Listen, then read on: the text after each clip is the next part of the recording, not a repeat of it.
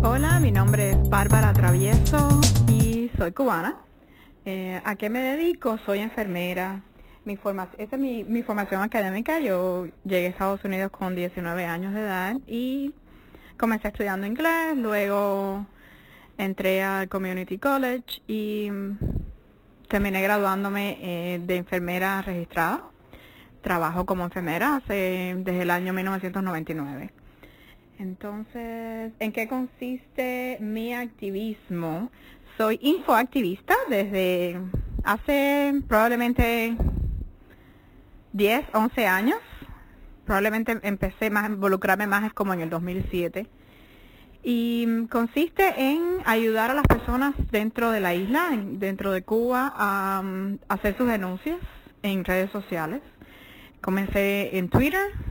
Te decía que eh, soy infoactivista en redes sociales, lo mismo Twitter que Facebook. Comencé, eh, me gradué, mi prueba de fuego fue en Twitter y ayudo a la, oposición dentro de Cuba a, um, a denunciar los atropellos y los abusos y a hacer su voz fuera de la isla a través de, los, de, de las redes sociales.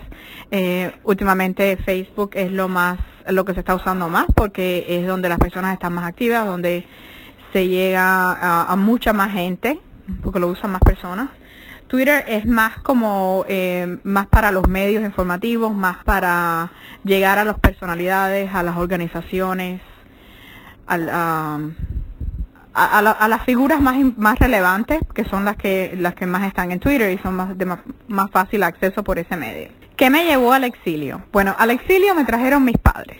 Eh, cuando yo me fui de Cuba tenía, no había cumplido todavía los 17 años. Mis padres tomaron esa decisión eh, cuando yo tenía, no tenía ni 12 años, porque ellos nunca estuvieron de acuerdo con la dictadura eh, desde casi al principio, y, em, pero mi madre nunca se quiso ir de Cuba porque ella siempre decía que eran otros los que tenían que irse y que ese era su país. Pero eh, debido a que la situación se fue empeorando cada vez, debido a que em, la educación para, las posibilidades de educación para mí eran em, tan malas, ellos decidieron irse. Eh, a los 12 años yo tuve que cerraron la, la escuela secundaria básica de mi pueblo y entonces tuvo, ellos me tuvieron, me llevaron, a todos los niños del pueblo tuvimos que ir al campo. Te decía que cuando yo cumplí 12 años, cuando yo tenía 12 años que iba a pasar a la escuela secundaria, o sea, séptimo grado, eh,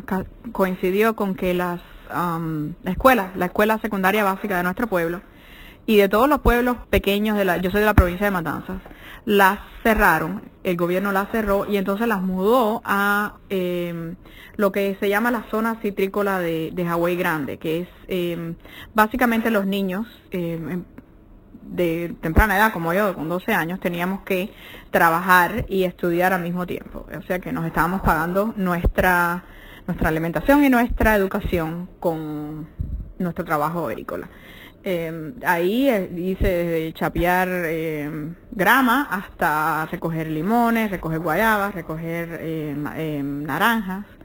Entonces, en ese tiempo, pues, duró cinco años el proceso en que nosotros pudimos emigrar. originalmente íbamos a salir los tres, yo soy hija única, mi madre, mi padre y yo, íbamos a ir hacia Venezuela. Ese fue el lugar de entre varios destinados destinos, que fue que, el que primero se dio. Pero eh, el cambio de gobierno, Venezuela cambió de gobierno y el nuevo gobierno determinó que había que escoger dentro del grupo, el núcleo familiar de tres personas, un jefe de núcleo que viajara primero, o una persona del núcleo que viajara primero, y ese fue mi papá. Entonces mi papá se fue a Venezuela primero y ah, con ayuda de, obviamente, de familiares en, que ya vivían en Estados Unidos, más adelante fuimos nosotras, mi mamá y yo.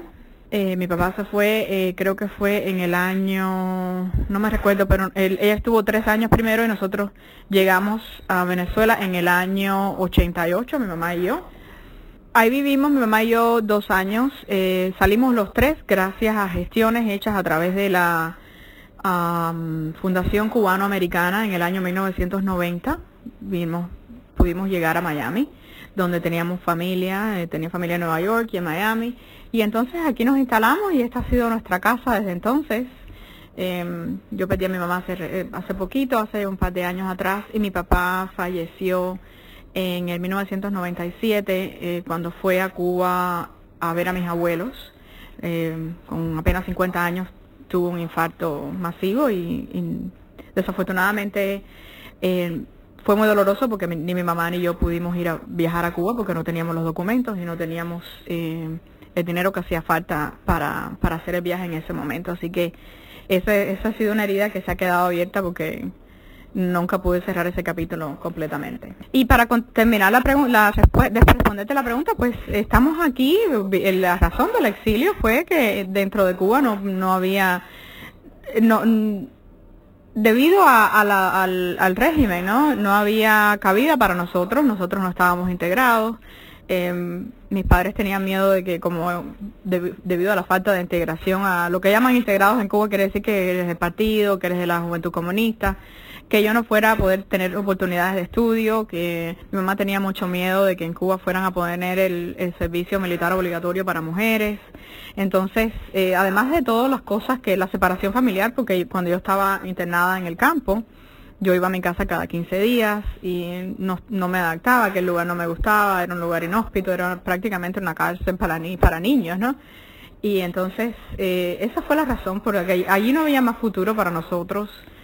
El motivo de la convocatoria de ayer fue, de la, de la protesta de ayer fue para eh, alertar al mundo de lo que está pasando en Cuba eh, de la, de la, el traspaso de poder que se va a hacer de, de un tirano a otro el día 19 de abril, que ahora se adelantó para el 18 para que el mundo, no, pidiéndole al mundo, al mundo democrático, ¿no? al mundo libre, que no acepte el, el próximo tirano de turno, el mamarracho, como digo yo, de turno, para que sepan que eh, el pueblo cubano no escogió esa, esa, esa persona que van a poner ahí, que no se sabe quién es todavía, tres días de, de, que se suceda el, traspaso. Y em, para de una vez y por todas, em, que, el mundo se nos una, que el mundo nos apoye a, a, levantarnos como pueblo y a, pedir, exigir nuestros derechos de, de, elegir quiénes sean los líderes que nos que lleven a Cuba por la, por la, el progreso y por la democracia. La importancia de la participación de los exiliados em, es yo la, de la manera que yo lo veo, es número uno porque nosotros somos los que hemos eh, aprendido a vivir en libertad, ¿no? Somos la, los que tenemos esa, eh, ya ese camino andado de, de, conocer la libertad, de conocer la democracia, además de que eh, una parte más práctica es que somos los que tenemos más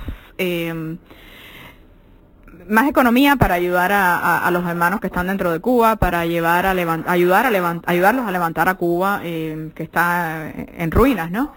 Pero eh, mm, la, importancia del exilio también es ayudar de una manera u otra a los que están adentro, a los que se oponen y a los que no se oponen también a, expresarse y, y enseñarles de que de que se puede, aunque eh, eh, eh, ese, ese, lanzamiento vacío no, hay una red debajo que los va a aguantar. también otra cosa que yo quería decir, el exilio ha sido, ha servido para siempre para denunciar, para para y también para guardar la memoria, ¿no? La historia, la verdadera historia de Cuba, que no se pierda lo que estas personas, estos dictadores han tratado de borrar a toda costa para mantener nuestras costumbres, nuestras comidas, esa ha sido eh, nuestra cultura, eh, nuestra educación, que aunque parezca mentira, sí, fuimos, fuimos un pueblo próspero y una, una sociedad próspera, tuvimos una historia que antes de, que llegara eh, Fidel Castro a Cuba, ¿no?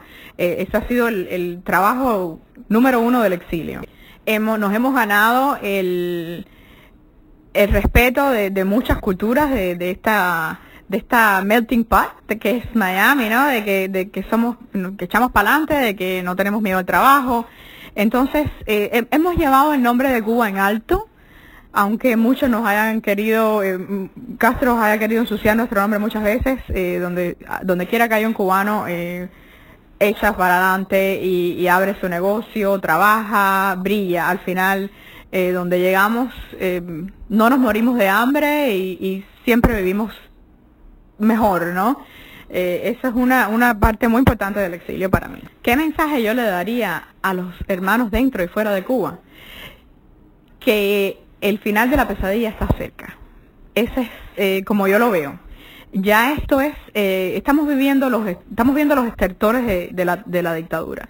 Aunque no lo parezca, aunque ellos parezca que van a renovarse, no va a ser así. Ya esto, eh, la, yo veo a, la, a, la, a las redes sociales, a la internet como tal, como el arma con, con, con la que ellos no contaban. Y esa ha sido nuestra arma para decir nuestra historia. Por muchos años, décadas, ellos fueron los únicos hablándoles al mundo. Ya ahora, de hace 10 años para acá, ya hay, hay otros diciendo otras cosas, ¿no? Ya somos nosotros también diciendo nuestra, nuestra versión de los hechos. Yo pienso que, que estamos cerca, que, que Cuba Libre ya se vislumbra. Y ese es mi mensaje y siempre es un mensaje positivo. Yo soy una persona muy positiva y yo sé que yo voy a ver a Cuba Libre y que voy a ser parte de eh, volver a ser Cuba lo que era antes, la tacita de oro del Caribe el, país del que estamos todos orgullosos y aunque ya no vivamos en él, todos queremos volver y todos queremos eh, pasar un, rato con un tiempo con familia, conocerlo, porque como, como yo muchas personas no conocemos a nuestra propia patria y eh, vamos a levantar a Cuba y la vamos a poner donde estaba, en, entre los países más prósperos de Latinoamérica. Muchas gracias Mamela por la oportunidad de expresarme. Un abrazo.